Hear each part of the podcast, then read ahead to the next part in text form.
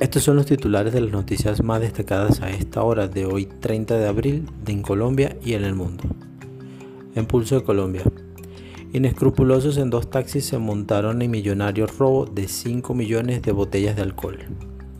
Gobierno pagará parte de las nóminas en Colombia para darle salvavidas a las empresas. Teletrabajo, gran estafa para empleados. Corresponsal en Estados Unidos del Mundo de España. Estos serían los próximos sectores en reactivarse en Colombia. Se acaba la cuarentena. Mamá y paradrastro de Flavia Dos Santos tienen COVID-19, muy duro a distancia. En minuto 30. Capturadas tres personas que al parecer llevaban en la parte trasera de un carro a tres cadáveres. La pandemia deja a China ante una encrucijada política. Los hoteleros venecianos creen que muchos alojamientos no volverán a abrir. Galán y Claudia López discuten en redes sociales por veces que alcaldesa ha violado la cuarentena.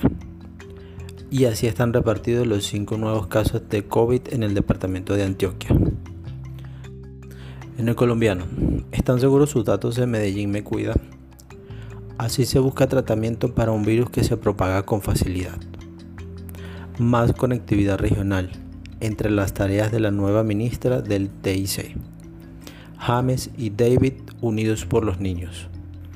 No hay recursos para subsidio de 34.000 personas, dice Azocajas.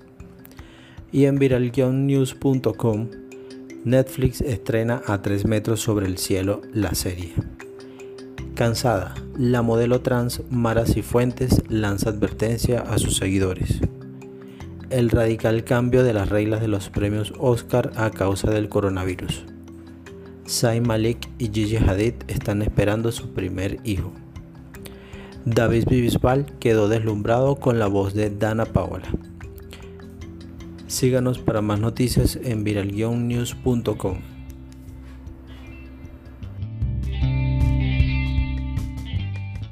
you.